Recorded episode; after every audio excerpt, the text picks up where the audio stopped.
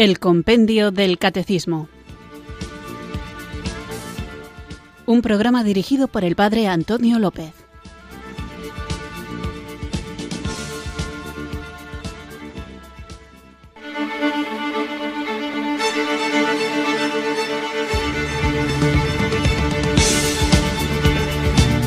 Buenas tardes, queridos oyentes de Radio María. Recibido un cariñoso saludo desde Irurzun, en Navarra, quienes sintonizáis una tarde más este espacio de la radio que cambia vidas, de Radio María, el compendio del catecismo para profundizar en la doctrina, en la preciosa y fundamentadísima doctrina de nuestra Iglesia Católica a la que pertenecemos. Vamos pues a ponernos en marcha para continuar con este itinerario, con esta peregrinación a lo largo de las preguntas y respuestas de esta joyita condensada pero tremendamente profunda que es el compendio del catecismo, una tarea que tiene que transformar nuestras vidas y hacernos luz del mundo para que la claridad de la enseñanza de la Iglesia, para que la claridad de la revelación de Jesucristo alcance hasta los rincones más oscuros de nuestro mundo y los rincones más oscuros también de nuestro corazón y del corazón de aquellos que viven con nosotros y que estoy seguro que más de una vez habéis experimentado que os piden razón de vuestra esperanza. Y quizá a veces uno tiene una fe firme, arraigada, profunda, que además la vive, pero que cuando le hacen alguna pregunta a veces se puede quedar poquito en blanco. Bueno, pues el Señor nos dice que tenemos que ser sencillos como palomas, pero astutos como serpientes. Y para pertrecharnos a saber dar respuesta a quien nos la pida, incluso a nosotros mismos cuando en nuestra reflexión nos preguntemos el por qué de algunas de las cosas que creemos, pues para eso tenemos este programa de El Compendio del Catecismo. Así que, queridos amigos, vamos a invocar el don del Espíritu Santo para que sea su fuerza y no nuestra presunta autosuficiencia la que nos lleve al conocimiento de la verdad plena. El Señor ha prometido que a cualquiera que pida el Espíritu Santo al Padre se lo dará, así que confiando en su promesa, juntos en actitud de oración, invoquemos el don de Dios.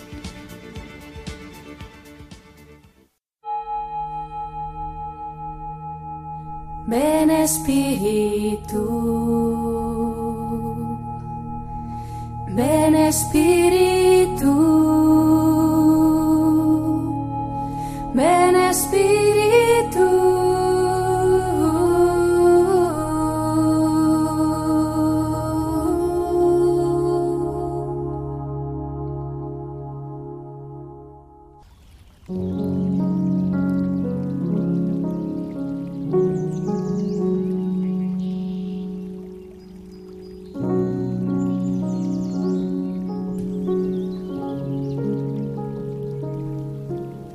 Espíritu de caridad, haznos amar a Dios y a nuestros semejantes como tú quieres que los amemos. Espíritu de gozo, otórganos la santa alegría propia de los que viven en tu gracia. Espíritu de paz, concédenos tu paz, aquella paz que el mundo no puede dar. Espíritu de paciencia, enséñanos a sobrellevar las adversidades de la vida sin indagar el porqué de ellas y sin quejarnos espíritu de benignidad. Haz que juzguemos y tratemos a todos con benevolencia sincera y rostro sonriente, reflejo de tu infinita suavidad. Espíritu de bondad, concédenos el desvivirnos por los demás y derramar a manos llenas cuantas obras buenas nos inspires. Espíritu de longanimidad, enséñanos a soportar las molestias y flaquezas de los demás, como deseamos que soporten ellos las nuestras. Espíritu de mansedumbre, haznos mansos y humildes de corazón, a ejemplo del divino corazón de Jesús. Espíritu de fe, otórganos el no vacilar en nuestra fe y vivir siempre de acuerdo con las enseñanzas de Cristo e iluminados por tus santas inspiraciones. Espíritu de modestia. Enséñanos a ser recatados con nosotros mismos a fin de no servir nunca de tentación a los demás. Espíritu de continencia, haznos puros y limpios en nuestra vida interior y enérgicos en rechazar cuanto pudiera manchar el vestido blanco de la gracia. Espíritu de castidad, concédenos la victoria sobre nosotros mismos. Haznos prudentes y castos, sobrios y mortificados, perseverantes en la oración y amantes de ti, oh Dios del amor hermoso. Amén.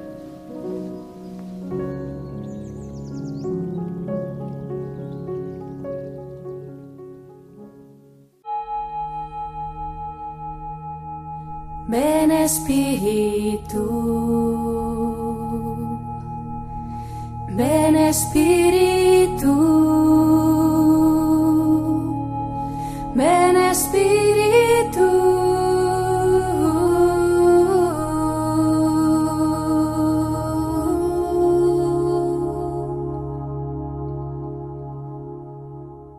Vamos allá con nuestro programa de hoy. Os recuerdo, mis queridos amigos, mis queridos oyentes, que estamos en la sección primera del compendio del Catecismo, en el capítulo tercero, que trata sobre la respuesta del hombre a Dios.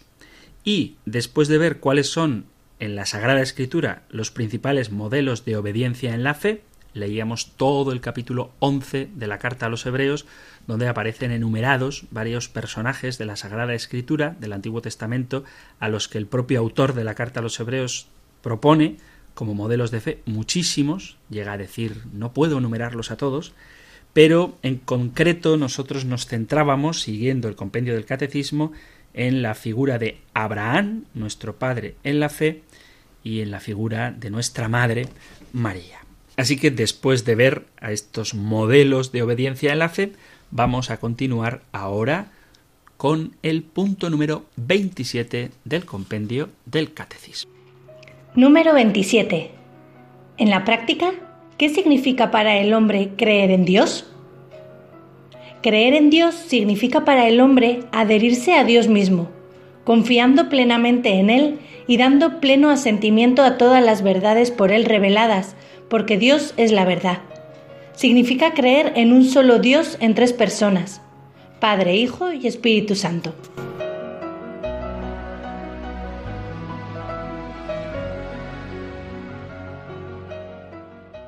Esto es lo que nos dice, pues, el punto número 27 del compendio del Catecismo, y además me gusta mucho cómo plantea la cuestión, porque dice, en la práctica, ¿qué significa para el hombre creer en Dios? Y digo que es muy interesante esa introducción antes de abrir la interrogación, en la práctica, porque a veces uno puede afirmar tener fe, pero en la práctica esa fe es como si realmente no existiera. Hay un chiste bastante gracioso, a mi modesta manera de entender, que dice que había un periodista que fue a entrevistar a un ganadero y entonces le empezó a hacer una serie de preguntas para interesarse sobre ese mundo de quien se dedica a la crianza de animales y este hombre tenía por ahí pastando unas vacas. Y entonces le preguntaba el periodista al ganadero, un hombre de pocas palabras, le preguntaba ¿y, ¿y cuántas, cuántas vacas tiene? Y el ganadero le contestaba eh, ¿cuántas vacas? ¿Blancas o negras? Y el periodista dice, "Mm, pues, pues blancas. Blancas tengo unas 25. ¿Y negras? Negras también. ¿Y, ¿Y cuántas crías puede tener una vaca? Y el ganadero preguntaba, ¿cuáles? ¿Las blancas o las negras?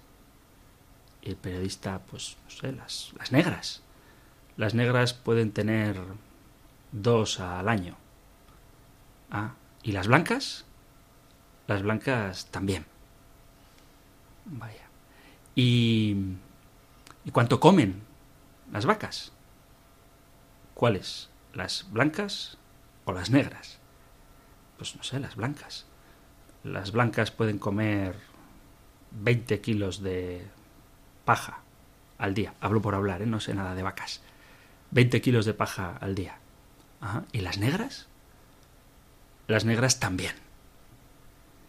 Entonces el periodista, un poco ya mosqueado, le dice al ganadero, oiga, una pregunta, ¿y por qué cada vez que le pregunto por las vacas usted me responde con una pregunta nueva si las blancas o las negras? O sea, ¿por qué hace esa distinción?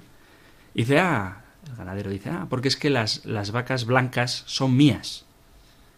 Y el periodista pregunta, ¿y las negras? Dice, las negras también. Perdonad que cuente un chiste tan malo, pero me hace gracia porque en realidad a veces ocurre exactamente esto. Y es que somos cristianos, pero no nos distinguimos en nada de quien no lo es.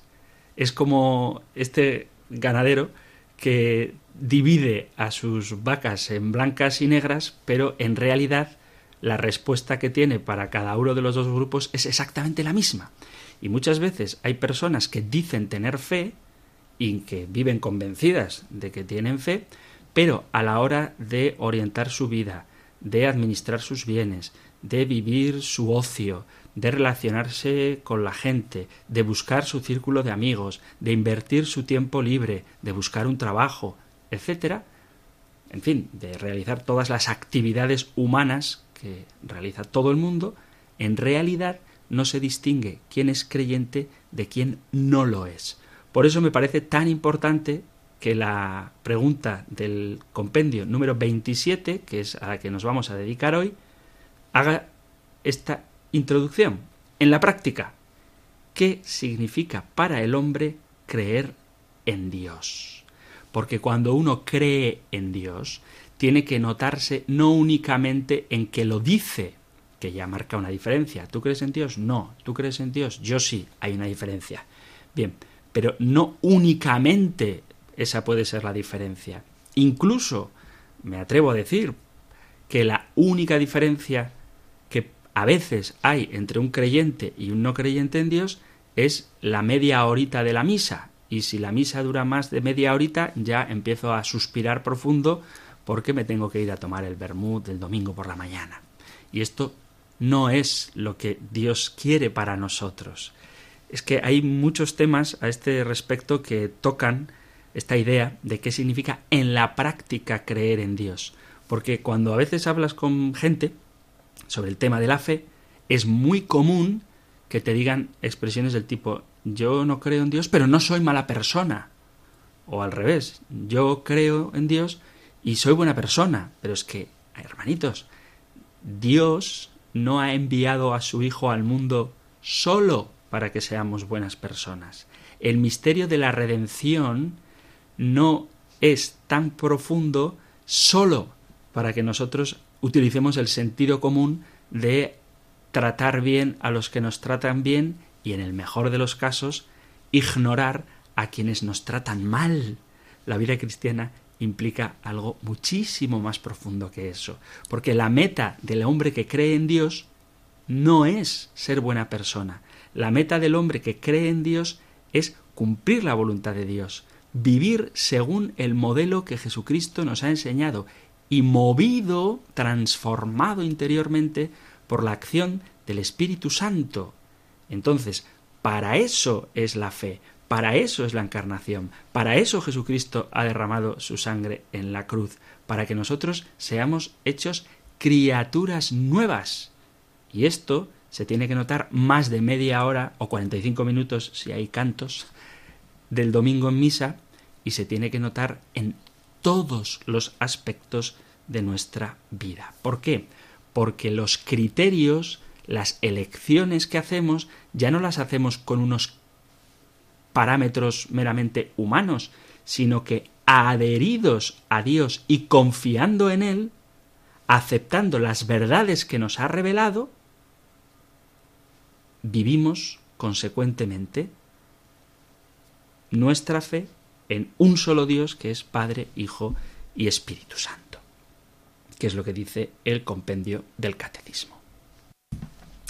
Entonces vamos a reflexionar o a seguir reflexionando brevemente, pero espero que profundamente, sobre qué es la fe y sobre si hoy, en un mundo donde la ciencia y la técnica han abierto horizontes que son insospechados hace unos cuantos años, si todavía hoy tiene sentido la fe. Veremos pronto la relación entre la ciencia y la fe. Pero realmente, ¿qué significa creer hoy? Por eso, recordad que en el año 2013, si no me falla la memoria, el Papa Benedicto XVI declaró un año de la fe. Y creo que habría que recordar muchas de las cosas que la Iglesia reflexionó durante aquel año, puesto que todavía hoy es necesaria una renovada educación en la fe, en la que tengamos que penetrar en qué dice la fe, cuáles son las verdades que la fe nos manifiesta, y de hecho este programa del Compendio del Catecismo lo que pretende es precisamente profundizar en las verdades de la fe, y también cuáles son los acontecimientos de la salvación, qué cosas han ocurrido a lo largo de la historia, tanto en la historia del Antiguo Testamento, de una manera muy especial en el Nuevo Testamento con la vida de Jesús, pero después también qué cosas, qué acontecimientos salvíficos han ocurrido en la historia de la propia Iglesia a la que nosotros pertenecemos y que estamos llamados a escribir, movidos por el don del Espíritu. Y todo esto para que cada uno de nosotros tenga un verdadero encuentro con Dios. Pero ¿en qué Dios? Porque esta es otra de las argumentaciones superficiales que a veces se hacen cuando uno dice creo en Dios, sí, pero ¿en cuál Dios? Bueno, nosotros no creemos en un Dios sin rostro. Nosotros no creemos en el Dios filosófico. Nosotros creemos en el Dios que se ha revelado y de manera especial se ha revelado en Jesucristo.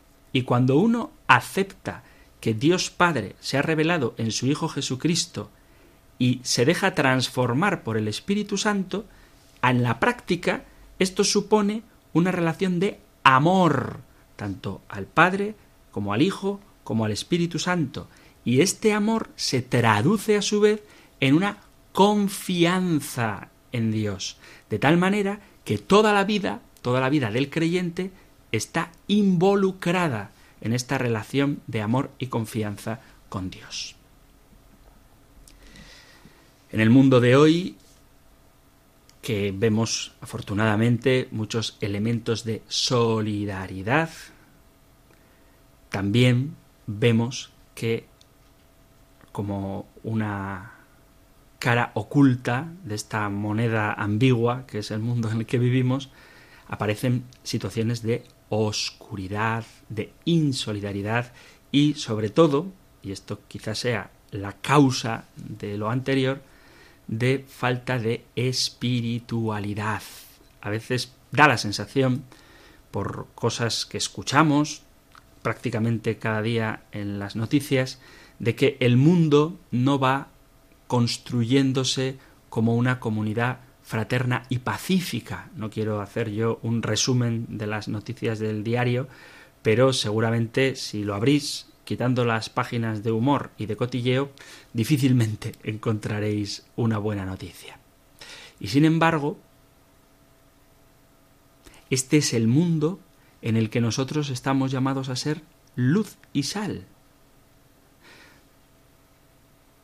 Y el drama está en que las ideas de progreso y bienestar, cuando se desvinculan de la vida verdaderamente humana, además de la tranquilidad que a algunos les puede dar esta cultura del bienestar, muestran también sombras, oscuridades, incoherencias y situaciones de sufrimiento para mucha gente. A pesar de la grandeza de los descubrimientos que la ciencia ha hecho y sigue haciendo todavía hoy, a pesar de los éxitos de la técnica que no hubiéramos, como digo antes, imaginado nunca una capacidad de desarrollo y de comodidad técnica tan grande como la que tenemos hoy, pues el hombre actual no da la sensación de que se sienta ni más libre, ni más feliz, ni más humano. Existen muchas formas de explotación, manipulación, violencia, vejación, injusticia, prejuicios, racismo. Y en cierto tipo de culturas se nos ha educado a movernos en un plano meramente horizontal. Lo único que importa es lo factible, lo pragmático.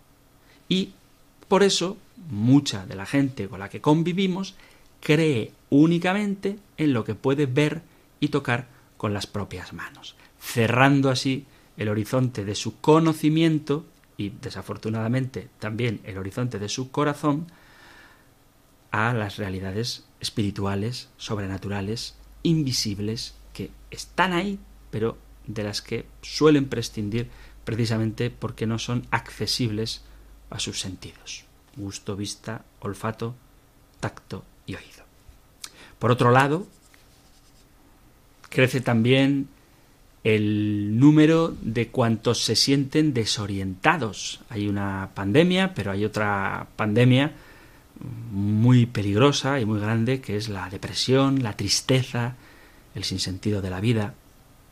Y hay gente que sinceramente busca ir más allá de una visión puramente horizontal de la realidad y para romper esa horizontalidad pues están dispuestos a cualquier cosa y se aferran a supersticiones, a fórmulas de pseudo espiritualidad que llevan a un callejón sin salida, cuando no te encierran en la obsesión, en la superstición, en una serie de ritos que pueden conducirte a un abismo, porque te ponen en contacto con espíritus que no son de luz.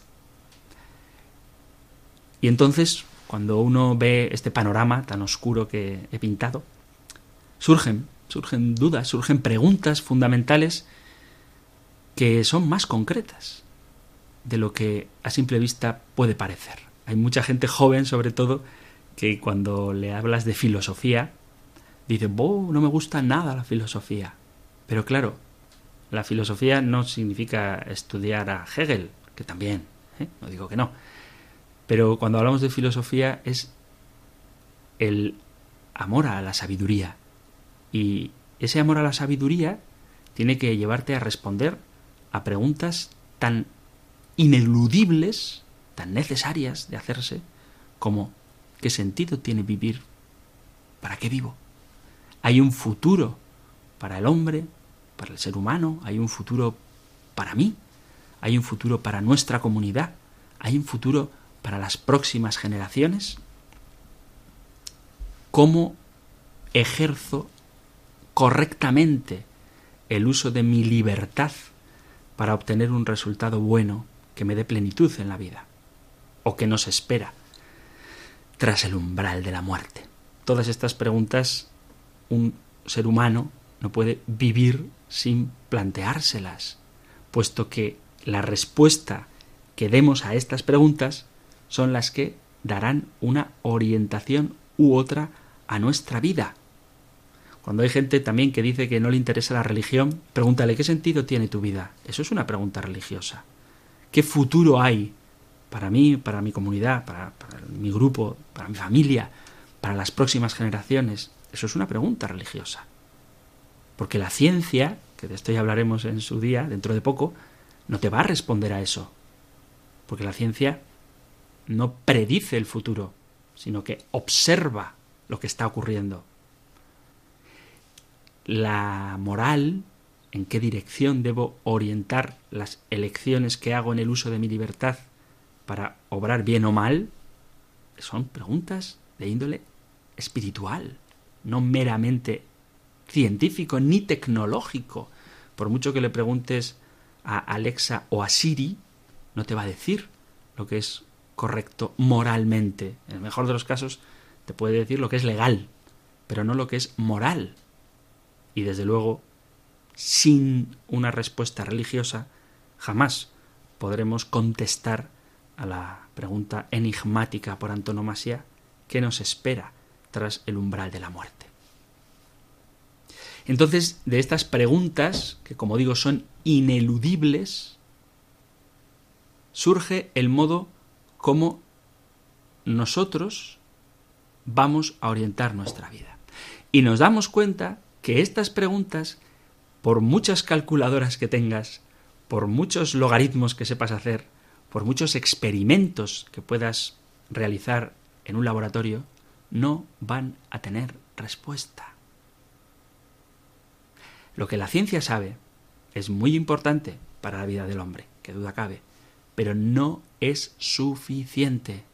El plan material no es lo único que necesitamos, porque lo que realmente necesitamos es una vida llena de significado, una vida llena de esperanza, una vida llena de amor, una vida fundamentada en un terreno sólido que nos ayude a vivir con un sentido auténtico. También las situaciones de crisis, tanto personales como sociales, como económicas o como de salud.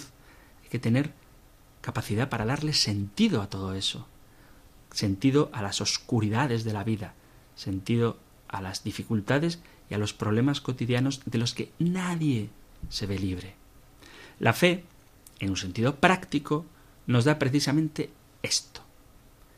Yo me entrego confiadamente a un tú, a otra persona que sé quién es, que sé que me ama, que se ha revelado como Padre, que es Dios y que me da una certeza diferente, pero no menos sólida de la que me da el cálculo exacto o la ciencia. La fe no es un simple asentimiento intelectual del hombre a las verdades particulares sobre Dios. De esto hablábamos en el programa anterior y hay que repetirlo una y otra y otra y otra vez. ¿eh? Por eso esas comparaciones ridículas que se hacen sobre la fe en Dios asimilada a la fe en los unicornios, decía, o la fe en Dios asimilada a la fe en la existencia de vida inteligente en otro planeta. Bueno, en fin, son cosas totalmente distintas, porque creer que existe un ente que yo desconozco, una cosa, un ser vivo o no, que yo desconozco, o que yo no puedo ver, no se puede asimilar al hecho de creer que existe Dios. Porque el acto de fe en Dios implica no únicamente la aceptación de que está ahí, sino la implicación de que mi vida la pongo en sus manos. La fe, a nivel práctico, es un acto con el que sabiendo que Dios me ama, que es mi Padre, que se me ha revelado así, pongo mi vida en sus manos. Y cuando pongo mi vida en sus manos, Él me da esperanza y confianza. Es verdad que creer en Dios no es solamente confiar en Él, sino que esta fe en Dios tiene su propio contenido. Él se ha revelado a nosotros, ya lo hemos visto en los primeros programas, dedicados precisamente a la divina revelación. Esta revelación ha llevado a su plenitud en Cristo, en quien ha dado a ver su rostro y se ha hecho cercano a cada uno de nosotros. Y esto tiene un contenido de la fe que es precisamente el guion de nuestro programa, el compendio del catecismo. Pero saberse el catecismo mayor de memoria o saberse el compendio del catecismo de memoria no significa tener fe. Tener fe significa conocer el catecismo, conocer el compendio del catecismo y saber que quien mm, ha inspirado esto, el Espíritu Santo, es el amor de un Dios que quiere que yo penetre en su corazón y que participe también de esa unión perfecta de caridad entre el Padre, el Hijo y el Espíritu Santo. Dios ha revelado ese amor hacia mí, hacia cada uno de nosotros, de una manera sin medida. Y aquí es donde tampoco la ciencia entra, porque la ciencia mide, pero es que el amor de Dios no tiene medida. ¿Y cómo sabemos que ese amor es tan grande si no se puede medir? Observa a la cruz. Mira a Jesucristo, el Hijo de Dios hecho hombre, que nos muestra de la forma más clara y más luminosa hasta dónde llega su amor, hasta dónde llega el don de sí mismo hasta el sacrificio total. Con el misterio de la muerte y resurrección de Cristo, Dios baja hasta el fondo de nuestra humanidad para elevar esta humanidad caída hasta Él, para hacer que nosotros seamos semejantes a Él. Como dice el apóstol San Juan en su primera carta, en el capítulo 3, versículo 2, seremos semejantes a Él, porque le veremos tal cual es. Bueno, pues Él ha venido hasta nosotros, se ha dejado ver, para que vayamos pareciéndonos a Él. Y esa asimilación a Jesús, ese hacernos similares a Dios, llegará a su plenitud con el misterio de nuestra muerte, que es reflejo del misterio y de la muerte y resurrección de Cristo.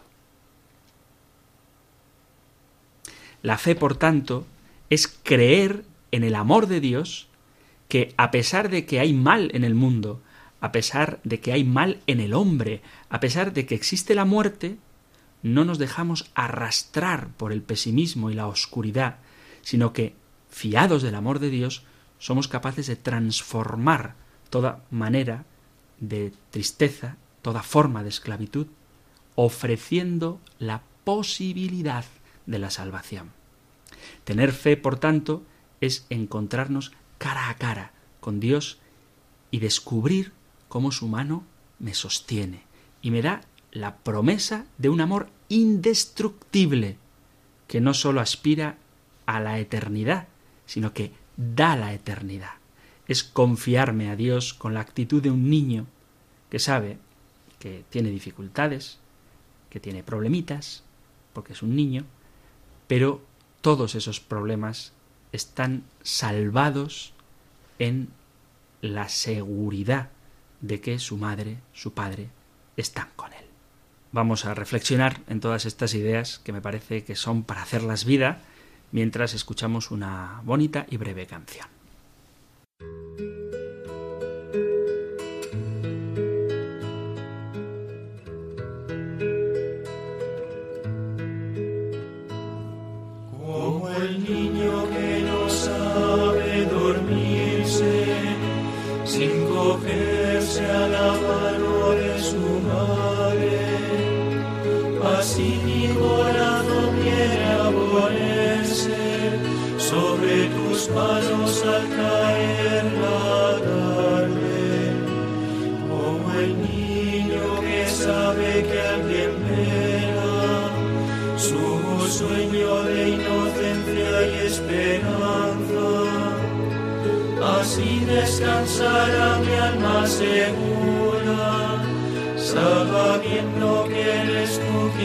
nos aguarda. O endulzarás mi última amargura, tú aliviarás el último cansancio, tú cuidarás los sueños de la noche, tú borrarás las huellas de mi tú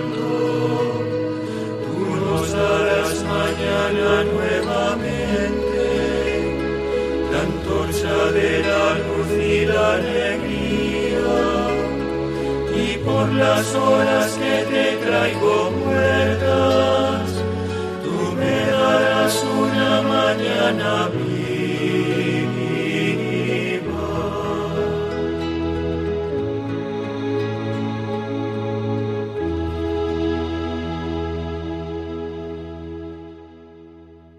Esta canción que acabamos de escuchar se llama Como el Niño y tengo un cariño especial no solo a esta canción sino a este disco porque lo grabamos en el seminario de Toledo cuando yo tenía 20, 21 años menos con ocasión del año jubilar para costearnos el viaje a Roma y poder celebrar en el Vaticano la misa en el rito hispano-mozárabe y en este disco pues tengo el privilegio de cantar cuando todavía tenía voz de niño y bonita. Así que mando un saludo a todos mis hermanos sacerdotes que compartimos aquellos felices años en el seminario y animo a que todos, confiando en Dios como un niño en brazos de su madre, caminemos por la vida sabiendo que, estando con el Señor, nada, que escape de su mano nos puede ocurrir. Así que continuamos ahora con nuestro programa. Estamos meditando el punto número 27 del compendio del catecismo que plantea la pregunta en la práctica, ¿qué significa para el hombre creer en Dios? Decía que tener fe, creer en Dios, es encontrarme con ese rostro amoroso de un Padre que me sostiene y me concede la promesa de un amor indestructible que te concede, que te da también la eternidad. Es confiar en Dios con la actitud de un niño, quien sabe que todos sus problemas están asegurados en ese seno materno, seno paterno, en este caso, de Dios. Y esta posibilidad de salvación a través de la fe es un don que Dios da a todos los hombres. El Papa Benedicto XVI dice que deberíamos meditar con mayor frecuencia lo que significa la fe. Y esto es lo que estamos haciendo ahora y creo que sería bueno que nos diéramos cuenta de cómo mi vida cotidiana, con sus problemas, por supuesto, y situaciones muchas veces dramáticas, está marcada por el hecho de creer en Cristo. Y que creer en Cristo significa abandonarme confiadamente, en un sentido profundo, a aquel Dios que me sostiene a mí y que sostiene al mundo. Y porque estoy sostenido por Dios, mi actitud tiene que ser la de recibir como un don todo aquello que Dios ha preparado para mí. Y porque recibo como don todo lo que Dios ha preparado para mí, y sé que este Dios es un Dios bueno, un Dios que me ama, que se me ha revelado como Padre, vivo sin miedo. Y esta es la certeza liberadora y tranquilizadora que debemos tener quienes vivimos de la fe en Dios. Saber todo redunda en bien de aquellos que ama el Señor. Y vivir anunciando y mostrando con la palabra y con la vida esta verdad que nosotros conocemos. Es cierto y doloroso en ocasiones ver cómo a nuestro alrededor Mucha gente permanece indiferente o incluso rechazan, a veces violentamente, este anuncio del Evangelio. Y son duras las palabras de Jesús en el Evangelio de San Marcos, en el capítulo 16, versículo 16. Dice así el Señor, el que crea y se bautice se salvará. El que no crea será condenado. Se pierde a sí mismo. Y esto es algo que debemos reflexionar, debemos meditar sobre lo que Jesús nos revela.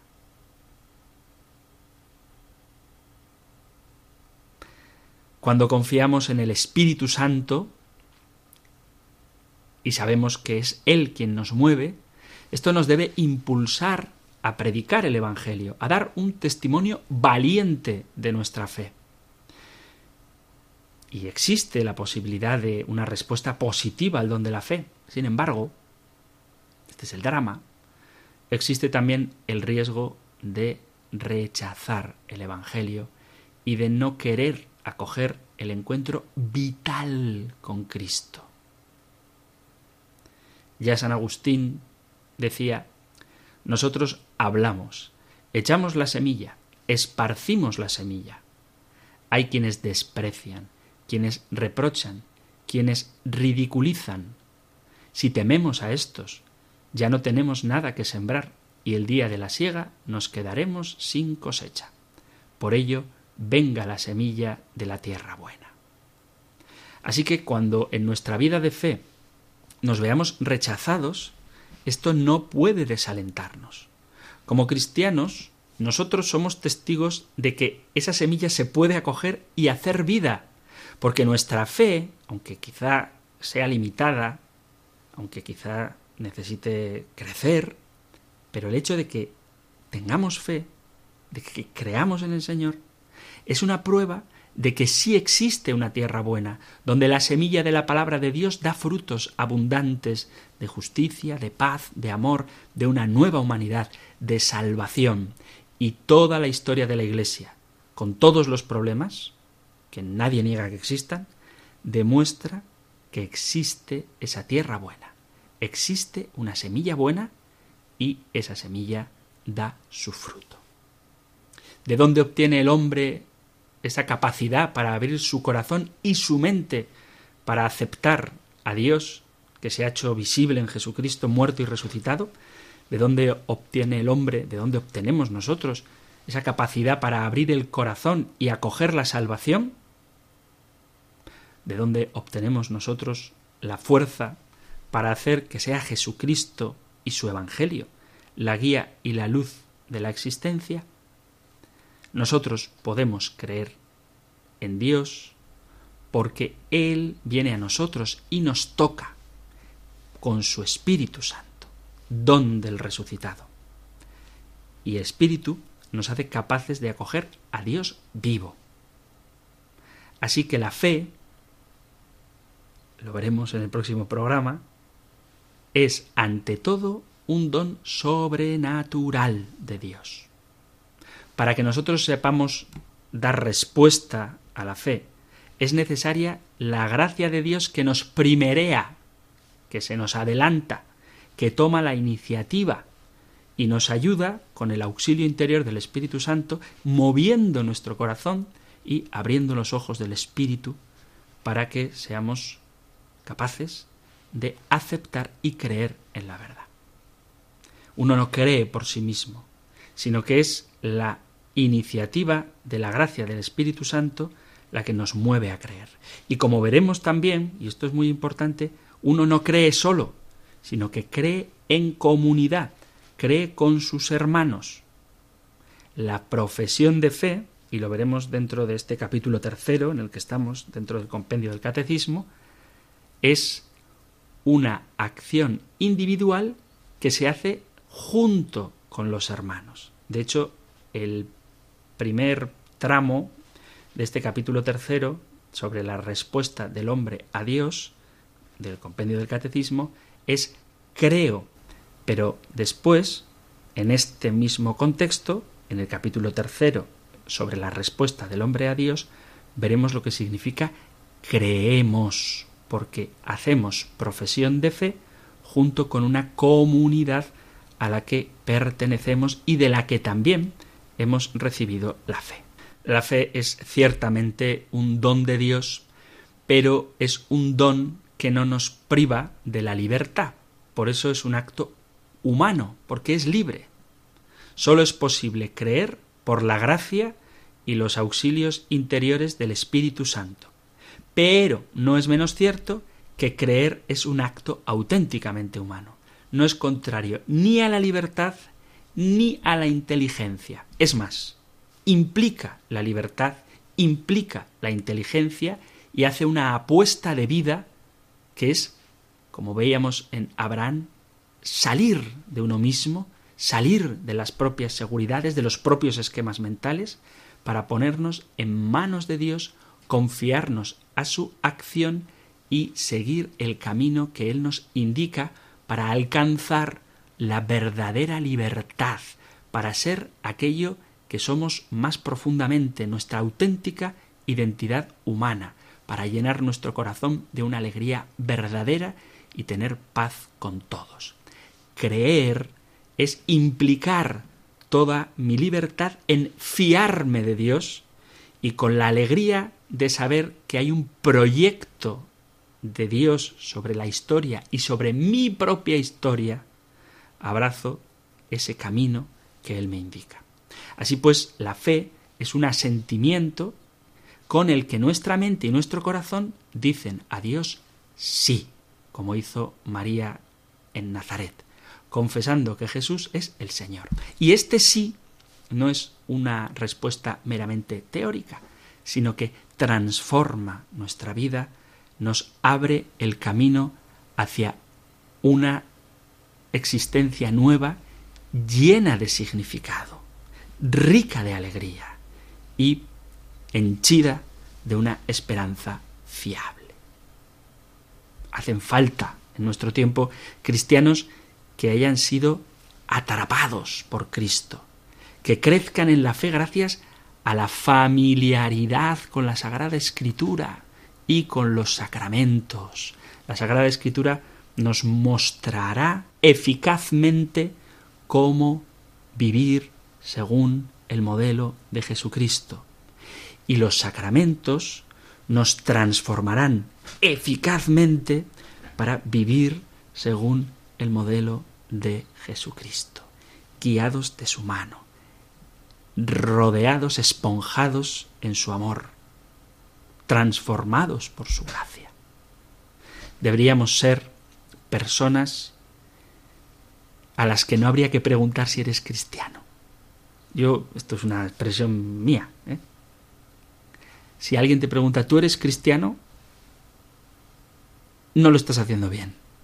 En el sentido de que si hay que preguntártelo, imagínate que mides un metro noventa y ocho y alguien te preguntara, oye, ¿tú eres alto? Eso es o que estás sentado o que estás con los pies metidos en agujero. Si tú eres una persona de 1,98 y estás de pie, nadie te va a preguntar si eres alto, porque es evidente. Te pueden preguntar, oye, ¿y tú cómo eres tan alto? ¿O qué has comido para ser tan alto? ¿O cómo se vive siendo tan alto? Que te enteras el primero cuando llueve y te pegas con la cabeza en el marco de las puertas. Pero no te lo van a preguntar si lo eres, porque es evidente. Bueno, pues a un cristiano, salvando las diferencias, obviamente, cuando le tienen que preguntar si es cristiano, es que quizá no esté haciendo las cosas del todo bien. Cuando vives lleno de alegría, cuando tienes la palabra de Dios en tus labios, en tu corazón y debajo del brazo, cuando la caridad, incluso más allá de lo razonable, hace que quienes te acompañan se pregunten por qué te paras a hablar con todos los pobres que te topas en la calle y por qué a muchos de ellos, hasta que se te gastan los euros, les das una limosna. Cuando te vean llegar tarde porque sales de hacer oración y tu rato de oración no te lo quita nadie, pase lo que pase. En ese momento no te preguntarán si eres cristiano. Dirán, este tío es un cristiano. Este hombre, esta mujer, es un cristiano. Habrá que preguntarle luego por qué, cómo lo justifica, pero tenemos que ser libros abiertos cuya vida narra la experiencia de lo que significa dejarse mover por el Espíritu Santo y cómo la presencia de Dios sostiene nuestro camino y nos abre hacia una vida plena que no tendrá fin jamás. Así es, en la práctica, lo que significa para el hombre creer en Dios, que el sentido de nuestra existencia y el camino de nuestra vida está marcado y orientado por una confianza inamovible en la certeza de que Dios es amor.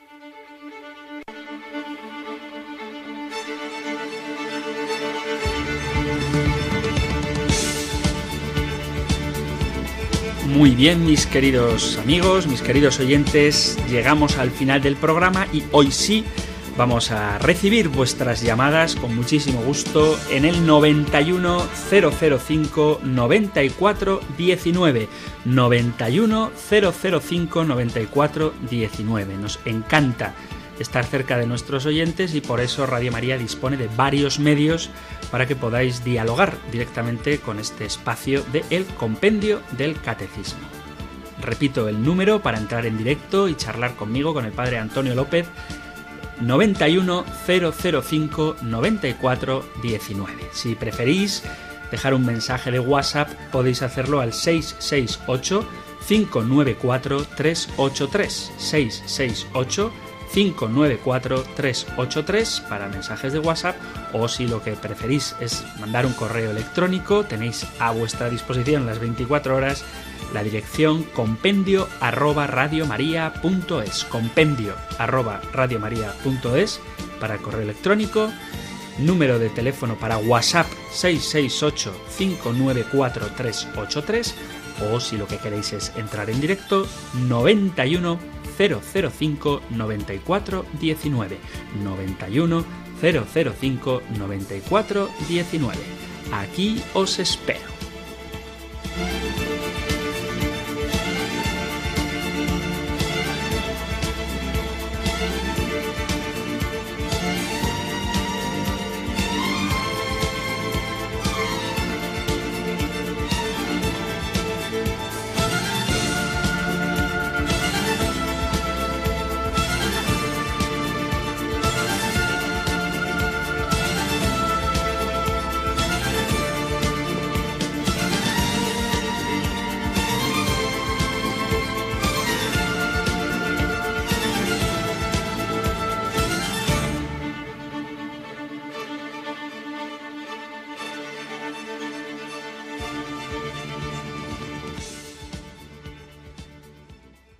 Estamos escuchando el compendio del catecismo aquí en Radio María y ya tenéis, queridos oyentes, a vuestra disposición el 91 005 94 19 para intervenir, hacer vuestras preguntas, sugerencias, aportaciones o cualquier cosa que queráis compartir con nosotros. Así que saludamos ya casi como de costumbre a nuestro amigo Manuel de Sevilla. Muy buenas tardes, Manuel.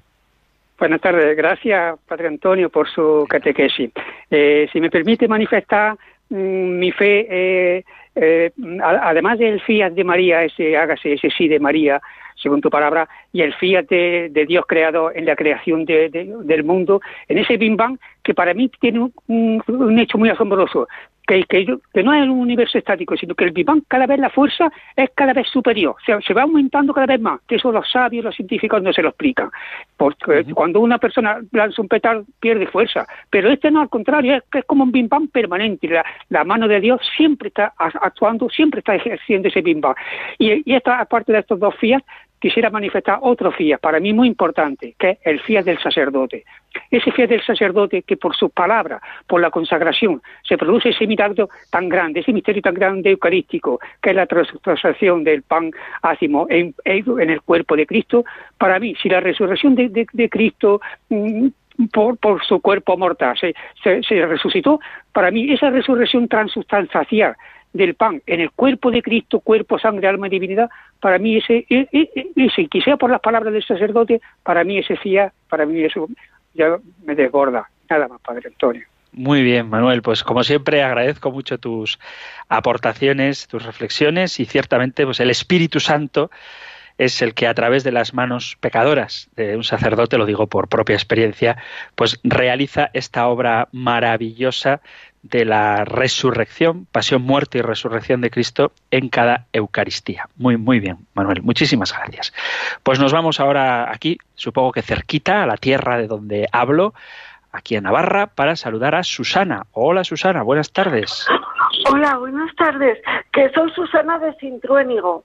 Y, y, aquí, pues nada, que quería darle solamente la enhorabuena por el programa que pues lo explica muy bien y, y, eso yo lo único que pensaba que por ejemplo que María dice que tenía fe que claro pero es que ella fue concebida sin pecado original entonces ya ella ella fue o sea no entiendo ya fe claro pues si fue concebida y nada más muchas gracias y que aquí empezamos la novena mañana la Virgen de la Paz y ya está. Bueno. Pues, pues muchísimas gracias, Susana, por tu llamada. Efectivamente, María fue sin, concebida sin pecado original, pero eso no significa que no fuera libre para vivir su fe. Ella nunca, de hecho, el pecado es lo que nos quita la libertad. Eh, cuando uno no tiene pecado, ejerce bien la libertad para el bien. ¿eh? Podría haber dicho que no. ¿Qué hubiera pasado? Hay una canción muy bonita. ¿Qué hubiera pasado si ella hubiese dicho que no? Pero dijo que sí y gracias al sí de María todos podemos acoger la salvación de Jesucristo, por eso es modelo de fe, porque a pesar de que las expectativas, las perspectivas eran incomprensibles, de hecho ella no lo entiende, ¿cómo será esto? Pues no conozco varón, pues a pesar de todo eso, María libremente dijo que sí. Muy bien, pues vamos a. Muchas gracias, Susana. Vamos a saludar ahora en Almería, en Purchena, a Francisco. Francisco, buenas tardes. Muy buenas tardes. Ya llevo tiempo llamando para felicitar el programa y estoy de acuerdo con todo lo que han dicho los demás. Gracias. Muy amable. ¿Sabe? Y le felicito y feliz año nuevo. Ah, pues bendito sea Dios. Muchísimas Venga, gracias, que el Francisco. Señor le bendiga. Yo soy sacristán de aquí de la parroquia. Ay, qué bien. Pues bonito servicio, cerca del sacerdote, cerca de la sacristía y cerca de los fieles. Muy bien. Muy pues que bien, Dios un abrazo. Adiós. Otro para usted, Francisco. Muy bien, pues agradezco mucho estas llamadas de felicitación y queremos dar gracias a Dios pues por Radio María, porque al fin y al cabo lo único que yo hago es eh, meditar con vosotros el compendio del catecismo y es una tarea de la que me siento privilegiado poder participar y doy gracias a Radio María que pone a disposición de todos los oyentes este espacio y otros tantos que nos ayudan en el crecimiento de nuestra vida cristiana, tanto en la formación, como es el compendio del catecismo, como en la vida espiritual, como en los distintos ámbitos de la pastoral de los que Radio María se ocupa, que yo creo que son todos, porque tenemos desde programas de pastoral penitenciaria, programas de pastoral del mar, programas juveniles, para adolescentes, culturales.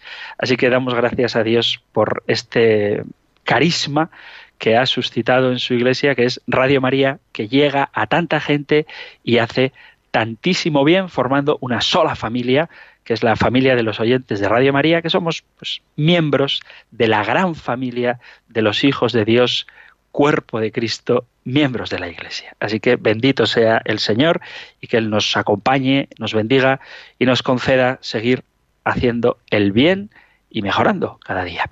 Muy bien, queridos amigos, pues llegamos al final de nuestro programa de hoy, así que recibid esta bendición que Moisés le dio a Aarón para que con ella bendijera a los hijos de Israel, que la tenéis en el libro de los números, en el capítulo sexto, versículos del 24 al 26. El Señor te bendiga y te proteja, ilumine su rostro sobre ti y te conceda su favor.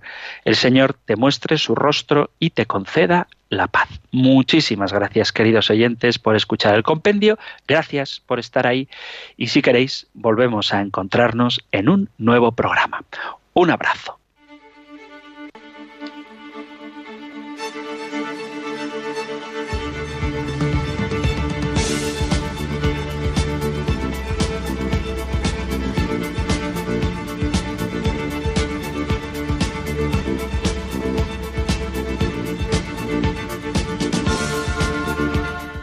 El Compendio del Catecismo. Un programa dirigido por el Padre Antonio López.